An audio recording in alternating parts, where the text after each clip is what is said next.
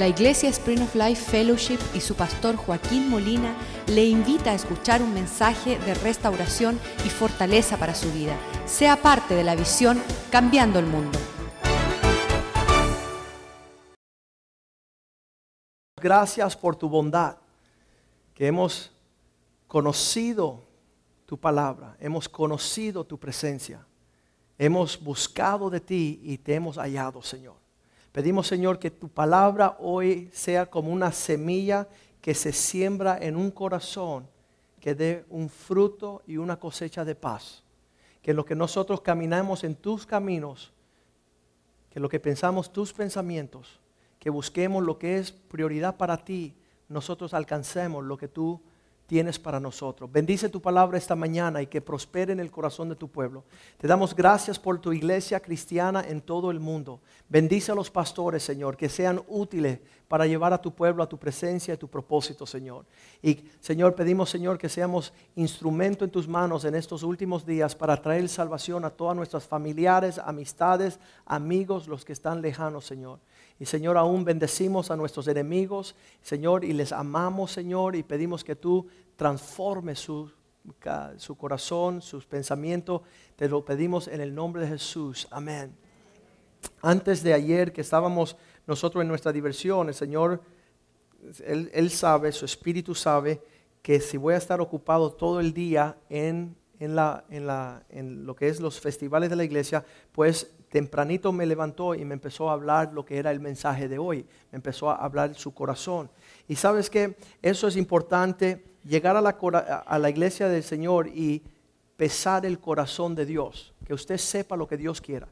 Ah, muchos hombres tienen muchas opiniones, muchas filosofías, pero es importante nosotros conocer el corazón de nuestro Padre que está en el cielo. Y con eso empezamos en Primera de Juan, capítulo 3, versículo 1. El Señor quiere que nosotros nos conectemos con el Padre. Es imprescindible, es, es una cosa tan esencial en nuestro desarrollo como seres humanos, conectarnos con el Padre.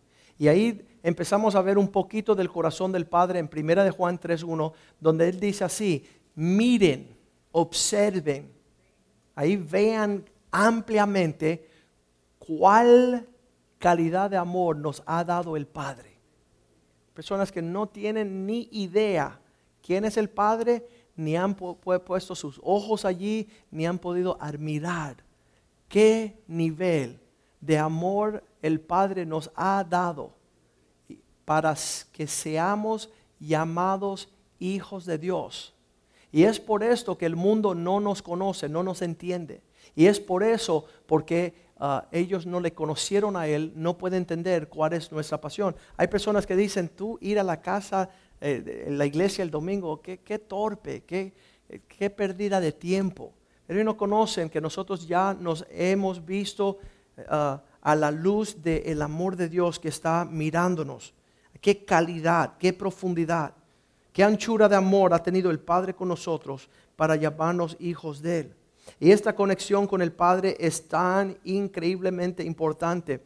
Les voy a decir una historia de cómo es fácil que un padre cría a un hijo una hija toda una vida, lo alimenta, le da de comer, le da estudios, le da casa, le da todo. Y en un segundo pasa un extraño, se conecta con el extraño y mira a sus padres y dice, ¿y quién eres tú?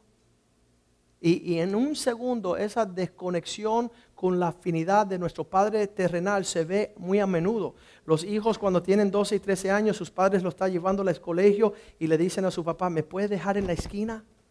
Y dicen, ¿en la esquina? Sí, porque no quiero que nadie vea que tú me estás dejando en la escuela. Oye, si yo te desperté, yo te vestí, yo te di desayuno esta mañana, yo te di el dinero para el almuerzo, ¿cómo tú vas a negar el conocimiento y el contacto? Pero nosotros somos muy a menudo de poder hacer esto.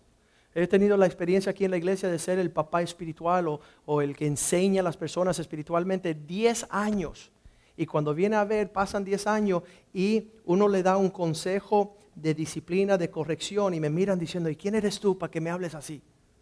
Oye, si en un principio tú no sabías nada y ahora te estoy dando un poquito más para que seas más recto tu andar y tu conducirte. Y, muchas veces cruzan y se van para la iglesia de otro pastor y dicen, pastor, yo contigo sí quiero. Y yo escuché a un pastor por la radio, escuché uno en el televisor y podemos conectarnos con cualquiera y desconectarnos con las personas que Dios ha puesto en nuestras vidas. Así fue de la vida del hijo pródigo, que dice la palabra de Dios que llegó el día donde él ya tenía edad suficiente, le dijo al papá, dame toda mi herencia, que me voy, como dice uh, Jorge eh, Córdoba, ¿verdad? Dice, me voy, me voy, me voy. Y, y, se largan de casa y van lejos de la casa del padre, dice, a una tierra distante y gastó todo en una vida pródiga con sus amigos, sus amistades, perdiéndolo todo. Y en ese, entonces ese desconectarse con el Padre fue una tragedia, una, una cosa bien tremenda. Pero sabes que como el Padre desea que nosotros nos conectemos con Él, porque puede librarnos de toda canta, eh, canta, ah, eh, ah, inseguridades y cosas que llenan nuestra vida, nuestros temores. Me da gozo ver cuando Cristo está tratando de dejar conocer el corazón del Padre en Juan 14, 2, Juan 14, el Evangelio de Juan 14, versículo 2, donde él dice, en la casa de mi Padre muchas moradas hay. Y yo voy a preparar un lugar para ti. Porque el Padre siempre hace provisión para sus hijos. El Padre siempre da dádivas en tremenda. En la casa de mi Padre muchas moradas hay. Si así no lo fuera, yo os lo hubiere dicho. Voy pues a preparar lugar para vosotros. Usted tenlo por seguro que Dios tiene un lugar para ti. Y está preparando un lugar para ti. Y si no fuese así, no uh, gastaría el tiempo en uh, detenerte, demorarte en, en ese entendimiento. Eh, vivimos en una, una, época donde los hijos, los corazones de los hijos están súper apartados de sus padres. Eh, llega un papá y le destruye a su hijo toda una vida, mira hijo, mira, y, le, le, es torpe el hijo escuchar al papá. Y entonces pasa cualquier extraño y le dice, oye, ¿por qué no te pones un tatuaje aquí en la frente? Dice, ¿y por qué? Porque se ve bien así. Y el muchacho sale y hace esa necedad. Se van poniendo garras y, aretes en, las cejas, en las narices, en todos lados. Y sabes que es ese vacío de la conexión del Padre que causa que nosotros, diga conmigo, hacemos el ridículo. Hacemos el ridículo cuando empezamos a no buscar el corazón del Padre, buscar el corazón de Dios en estas cosas. Y Cristo queriendo que nosotros ah, nos acercáramos al Padre, nos da el versículo allá en ah, también es el Juan 14, 6, donde él dice, yo soy el camino yo soy la verdad, yo soy la vida. Nadie puede llegar al Padre si no es por mí. Yo soy el nexos. no es filosofía, no es religión, no es ir a la iglesia, es caminar con Cristo y Él te va a llevar el corazón del Padre. Él te va a dirigir a conocer el corazón de ese espíritu que, que clama Abba Padre. Y en esta jornada estamos todos, cada uno de nosotros, cada día más queriendo conectarnos menos y menos con aquello que no le agrada al Padre, menos y menos a lo que no le agrada al Padre y más y más vivir para agradarle a Él. Y ver que nuestra vida se nos llena de una alegría y de un gozo cuando estamos en esta senda. Cuando está hablando la palabra de Dios que Jesús les dijo, yo soy el camino. El hecho que Jesús es el camino no significa que es el destino. El destino es el Padre. Cuando ya llegamos a la finalidad del camino, vamos a encontrarnos en presencia del Padre. Jesús nos va a mostrar el camino. Muchos cristianos se quedan allí. Soy cristiano. Tú no eres cristiano a menos que estás en pos de ir a agradar al Padre. Muchos son los cristianos que están en el camino, pero están como en un desierto, vagando lejos del corazón del Padre. Cada vez que veo un cristiano que me dice soy cristiano y veo que está haciendo cosas que no le agrada al Padre, me preocupa. Me preocupa que no está haciendo lo que Cristo quisiera que hiciésemos. Y siempre el corazón del Padre está en una conexión con la familia. De hecho, la palabra familia significa casa del Padre. La palabra familia significa el lugar donde está el corazón del Padre. Si el corazón del Padre está ahí, no está ahí, entonces no es familia. Y eso es lo que Satanás quiere destruir, es una casa sin Padre. Y muchas veces nuestro caminar de cristiano se nos hace así. Gálatas 6:10 nos dice Pablo, cuando tengas oportunidad de hacer lo bueno, asegúrate que primero lo hagas para aquellos que son de la casa de fe. Interésate por la familia de Dios. Interésate, interésate por aquellos que han reconocido Dios Padre. Y dice así, ah, según tengamos la oportunidad. Hay veces que no tenemos la oportunidad, pero hay muchas veces que tenemos oportunidad. Dice, hagamos bien a todos, pero mayormente a aquellos que son partícipes de la familia de la fe. Especialmente aquellos que son partícipes de la familia de fe. Como David decía, yo quiero andar y ser compañero de aquellos que aman a Dios. Que eh, muchas veces las personas dicen, los mandamientos de Dios me son gravosos. David decía, no, es mi deleite escuchar qué quiere el Padre porque quiero entregárselo a Él.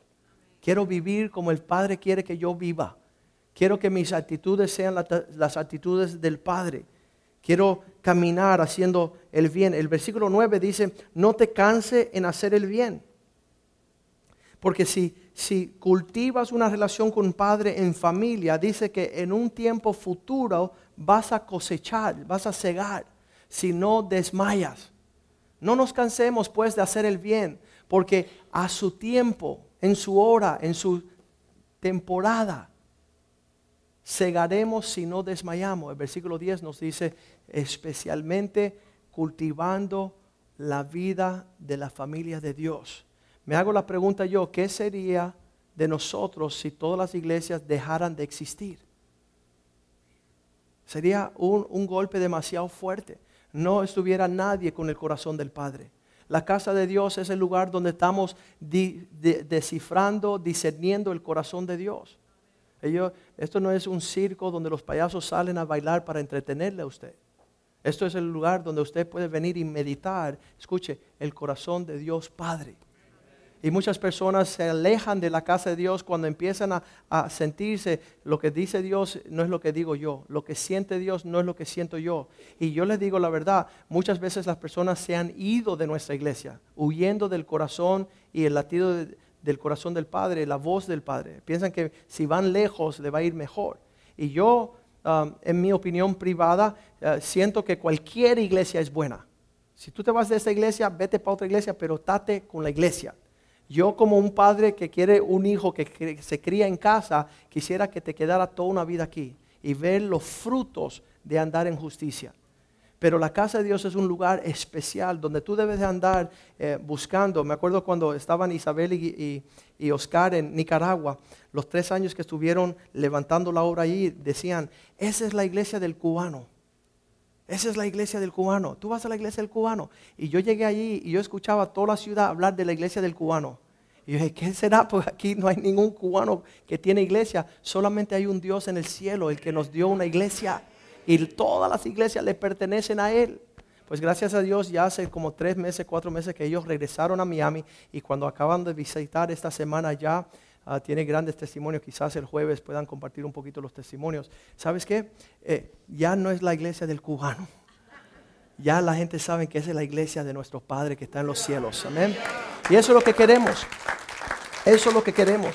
Que las personas sepan que aquí estamos tratando de agradar al Padre, igual que dijo Jesucristo cuando entró al templo, dijo, ustedes han hecho de la casa de Dios una casa de ladrones y de impíos, pero la casa de mi Padre es una casa de oración, es un lugar de buscar ah, las cosas de acuerdo, alineado con, el corazón del Señor. Ahí vemos también en 1 de Timoteo 5, 8, que ah, Pablo le enseñaba a Timoteo, él decía, asegúrese que todos puedan proveer, proveer para su casa. El que no provee para su casa es, es un impío. Porque si alguno no provee para los suyos, mayormente aquellos de la casa, de su casa, eh, ha negado la fe y es peor que un incrédulo. Tú no puedes decir que eres creyente, estar lejos de la familia. Tú no puedes decir que eres cristiano y no tienes un, una comunión con aquellos que aman a Dios y aman las cosas de Dios. Eso no es un cristiano. Cada vez que me recuerdo los cristianos que se quedan en casa y su experiencia cristiana y, su fe y su iglesia es la sala de su casa a través del televisor. Están viendo, no, yo voy a la iglesia, ¿qué iglesia? Uh, Magnavox, tú sabes, la, la, televisor. Ellos se quedan ahí en la casa viendo con, para no tener compromiso con nadie. Ellos tienen su santa cena solo en su casa. Y sabes, eso no es el regalo del Señor. El regalo del Señor es poder convivir con aquellos que están en la casa del Señor buscando los intereses de nuestro Padre. Y, usted lo ve enseguida cuando una persona no tiene papá. Mis hijos, cuando viajamos las naciones y vemos los muchachitos que llevan los pantalones por aquí abajo, ¿verdad? Andan por ahí por las calles y los pantalones caídos, grandes, tienen los pelados raros, se pintan los pelos diferentes colores, tratan de um, aparentar una identidad que no tienen. ¿Sabes lo que le dije yo a mis hijos? Es que no tienen papá.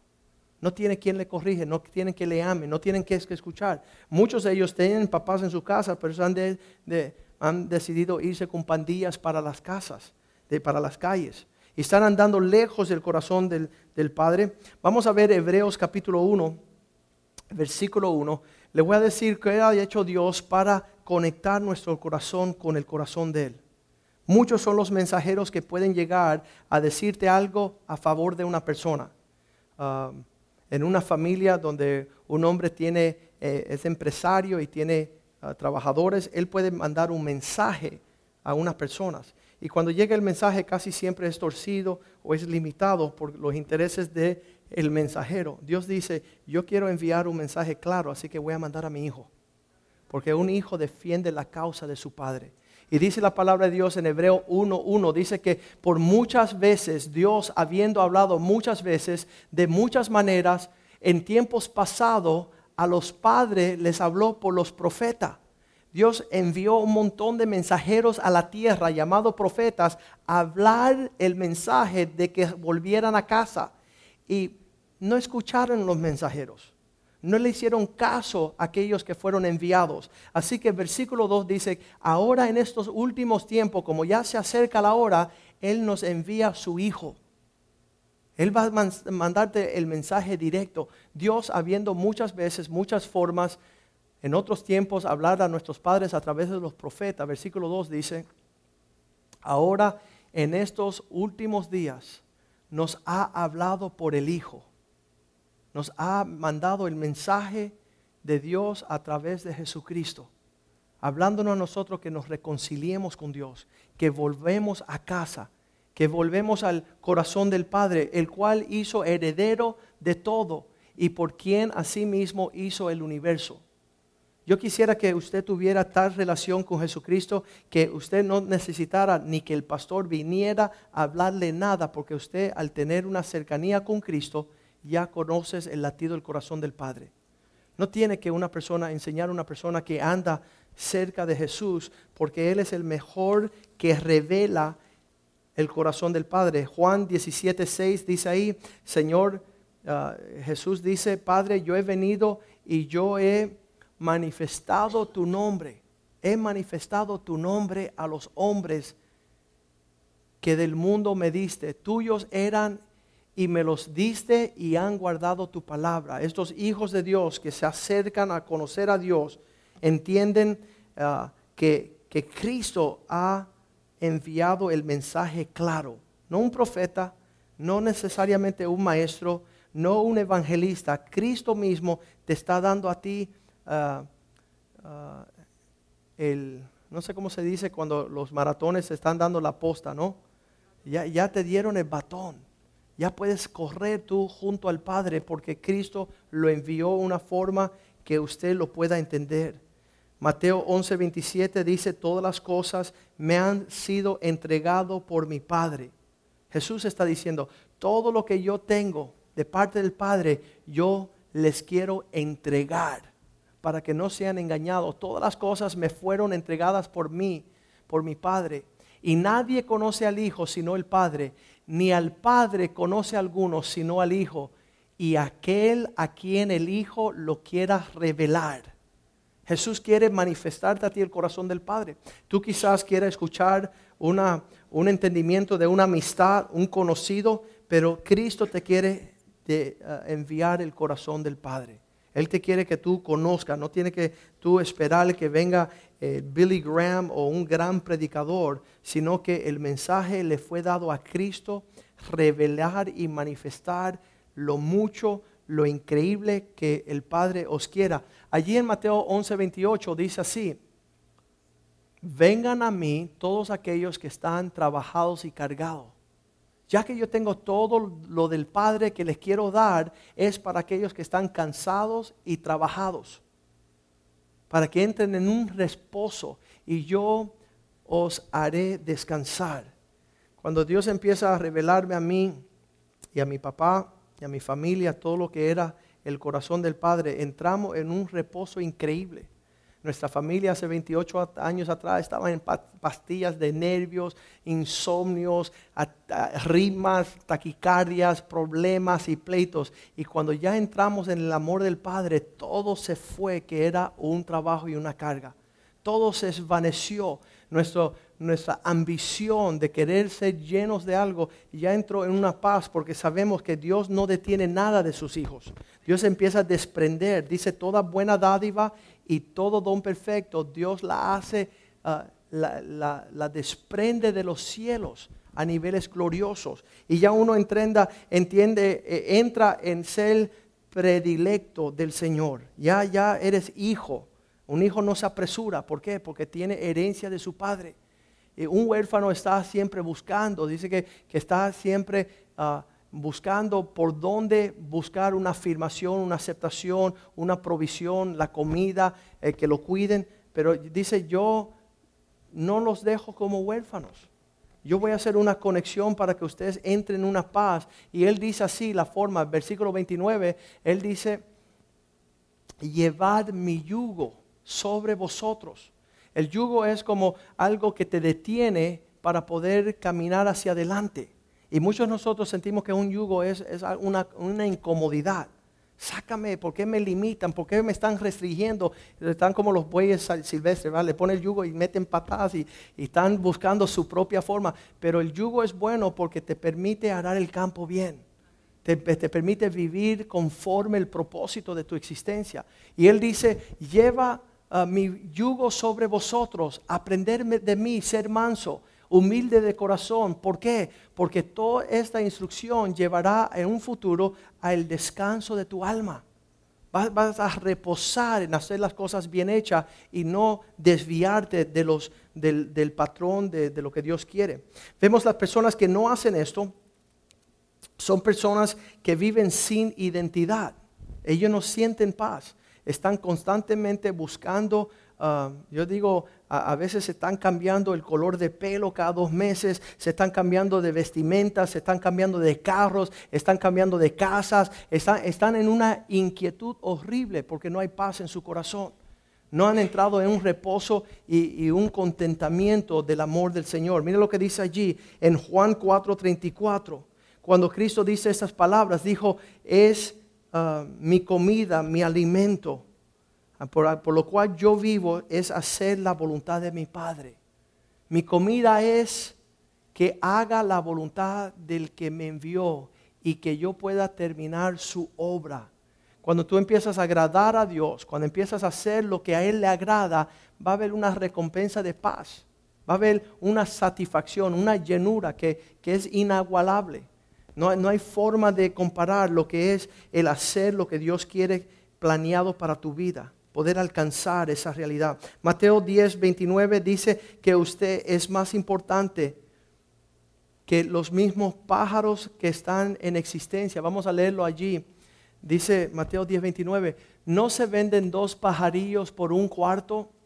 Con todo, ni uno de ellos cae a la tierra sin que vuestro Padre lo permita. Versículo 30 pues aún vuestros cabellos están todos contados. Dios conoce, ha enumerado cada cabello en su cabeza, Él lo tiene pendiente ahí, versículo 31. Así que no temáis. Ese es el temor que andamos cuando el Padre no está. Más valéis, valéis vosotros mucho más que estos pajarillos. Dios tiene el control, tiene el tiempo y la hora de todas las cosas. A veces ah, uno se afana por decir, ¿y cuándo va a acontecer esto? ¿Y cuándo va a suceder esto en mi vida? ¿Sabes qué? Cuando tú tienes la plena confianza que un buen padre está en, supervisión y él está velando las horas y los tiempos, uno disfruta el pasaje. Uno cuando te dice, hey, ¿por qué no hiciste? Porque no es el tiempo de Dios. ¿Y por qué no alcanza? Porque Dios, estoy esperando en Dios. Dios sabe. ¿Y por qué no te casaste? Porque Dios tiene una, un, un, tiempo preciso para todas las cosas. Yo puedo estar gozoso en los tiempos del Señor, aún en tiempo de escasez. Aún en tiempo de necesidad puedo reposar sabiendo que Dios tiene, tiene lo mejor de mí en mente. No tengo que temer. Cada vez que ayer estábamos en el parque, estaban subiendo, escalando las paredes esos muchachos, o allá montando el caballo, o estaban haciendo cosas, y los padres siempre ahí, los, los papás, ¿verdad? Estaban los papás ahí para que no se caiga. Y así está tu papá atrás de ti, cuidándote, y tú eres torpe y quieres salir. Pero, ¿sabes qué? Papá nos ama. Papá está pendiente de nosotros en una forma especial. Es imposible que no esté en ese son. Es imposible. Ah, estaba yo explicando que muchas veces nacimos sin papás que confiáramos en el papá eterno, entonces nosotros aprendimos sus mañas y pensamos que tenemos que nosotros salir y, ver las cosas y lo que hacemos es un, es un lío horrible, un lío horrible pasando de generación en generación aquellos que no confían en un Dios tan cercano y un Padre tan tremendo. Juan 10, 29, Dios dice que nadie os podrá arrancar de mis manos. Juan 10, 29. No importa qué sucede. Mira, Dios da, en, igual que todos los padres, Él es mano abierta. Si tú quieres salirte de sus manos, puedes salir. Él va a llorar, Él va a verte como un hijo pródigo. Pero Él no va a permitir nadie que si tú estás en sus manos, nadie te arranque. Ahí lo dice, mi Padre que me las dio es mayor que todos y nadie las puede arrebatar de la mano de mi Padre. Nadie va a poder moverte a ti ni un poquito si es que tú no te quedas en la mano del Señor. Nosotros muchas veces somos torpes, rebeldes, desobediencia y salimos a nuestra vida. Se demoró demasiado Dios y vamos a hacer nuestro desastre, nuestra destrucción, nuestra vivir uh, pródigamente como el hijo pródigo. Finalmente los días están empeorando y tú quieres, si no estás en la mano del Señor, asegúrate que vas a estar uh, en tiempo pronto vas a decir, Señor, quiero estar en las palmas de tus manos. Quiero estar allí en tiempos económicos difíciles, en tiempos de relación difíciles. Quiero estar en las manos del Señor porque de ahí nadie nos podrá arrancar. Nadie va a poder venir a acercarse a hacer el mal. Juan 8:29 dice el Señor, el que me envió está conmigo. Juan 8:29 dice, el que me envió, porque el que me envió conmigo está no me ha dejado solo el Padre. Dios nunca te abandonará, porque yo hago siempre, son palabras tremendas, porque yo hago siempre lo que a Él le agrada. Una persona que tiene esta relación, acuérdense, hay muchas cosas por hacer en este mundo. Yo a mi edad, en mi experiencia, mi educación, pero sabes qué, quiero hacer lo que a Él le agrada. Quiero estar eh, eh, afilándome. Que Señor, ¿qué es lo que te agrada a ti? Eso es lo que quiero hacer. Ahí donde quiero hallarme yo. Ahí va a estar la mayor paz, la, la mayor motivación. Muchas personas me preguntan a mí, Joaquín, ¿por qué llegaste a ser pastor? ¿Por qué tú quieres de alguna forma involucrarte? Hay tanta, un cantante famoso, José Luis Rodríguez, me dice, tú debes ser alcalde de Miami. Y yo dije, tú estás loco. Yo quiero agradar al Dios que tengo en los cielos. Yo quiero hacer la voluntad de Dios. Hay muchas cosas por hacer, muchas habilidades que tenemos. Podemos ir en pos de muchas direcciones, pero le diré, nunca, nunca, nunca te arrepentirás de hacer la voluntad de tu papá que está en el cielo. Eso va a ser tremendo. En ese día un montón de gente que hicieron otras cosas van a querer correr a decir, oye, yo, yo estaba ahí. Qué necedad. Qué necesidad querer identificarte luego. Y eso casi siempre sucede en momentos de tragedia, en momentos difíciles. Queremos darlo todo por basura a fin de estar bien delante de Dios. Y eso es una eternidad a la cual estamos mirando en un futuro. Vamos a leer bien rapidito y últimamente Juan 5, 19. La actitud que tenía Jesús que lo llevó a alinear sus actitudes lo llevó a alinear su obediencia, su sacrificio, su obediencia, todas esas cosas tenían una conexión. La única conexión era agradar al Padre. Cuando Él dice, respondió entonces Jesús y les dijo, de cierto, en verdad os digo, no puede el Hijo hacer nada por sí mismo, sino lo que ve hacer al Padre. Porque todo lo que el Padre hace, también el hace el Hijo igualmente. Quiero pisar las huellas de mi Padre. Sabes, no sabemos amar. Si no fuera por Cristo llevarme al Padre, no supiera amar a mi esposa. Fuera un mujeriego, fuera lleno de lascivia, tuviera yo ah, haciendo mil marañas. Pero en seguir a Jesús, que me llevó al corazón del Padre, puedo respetar, honrar, servir a mi esposa. Puedo amar, respetar, servir y, tener algo que se llama familia. Porque fuera de ahí no podremos hacer nada. Seríamos un fracaso retundo. Vamos a ponernos de pies en esta mañana y darle gracias al Señor por su palabra. Y saber que, que sea lo que está sucediendo en su vida, debe de estar anhelando. ¿Sabes qué? Muchas veces entramos en, en política religiosa. Yo espero que tú nunca llegues a ser un religioso. Cuando las personas te, te señalen como de, oye, tú estás de religioso ahora, tú dices, no, no, no, yo lo que estoy conociendo el corazón de mi papá que está en el cielo. Yo quiero caminar, quiero alcanzar, quiero escuchar sus palabras, quiero entender su instrucción, quiero cada pisada que tomes saber que, que los cielos están abiertos. Acordamos que Jesús de una edad joven decía, me es necesario estar en los negocios de mi Padre. Qué tremendo. Estamos en tanto otros negocios y lejos del corazón de nuestro Padre. Y Dios quiere que sus hijos estén en sus negocios. ¿Cuáles son los negocios de nuestro Padre en el cielo? Alcanzar las almas, predicar la palabra de Dios de salvación, eh, anunciar la dádiva de Dios, la cruz de Cristo. Abre los cielos a los pecadores.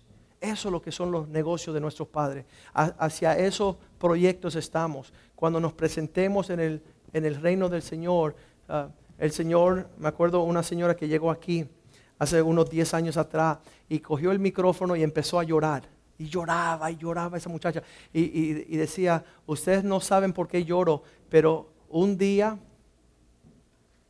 tenía medio millón de dólares y fui a Alemania y compré un caballo. Y el caballo se murió. ¿Y sabes qué? Ella llorando diciendo, ¿qué yo hubiera hecho con ese dinero? Señor me va a pedir cuenta. Señor me va a pedir cuenta que yo fui a llevar lo que me había dado a invertirlo en algo que no tenía ningún alcance monetario, espiritual futuro. Así que en esta mañana usted concéntrese bien y diga, Señor, quiero conectarme con el corazón de Dios. Quiero yo que tú llenes ese vacío. Aún la palabra de Dios dice, aunque mi madre mi padre me dejara con todo esto, el Señor me recogerá. El Señor me va a volver a ese lugar donde yo voy a poder estar en paz. Voy a poder reposar, detenerme, no estar afanado. En lo que cantamos esta canción, usted allí está con su rostro inclinado. Eso es tiempo personal suyo con Dios ahorita diciéndole, Señor, quiero acercarme a ti.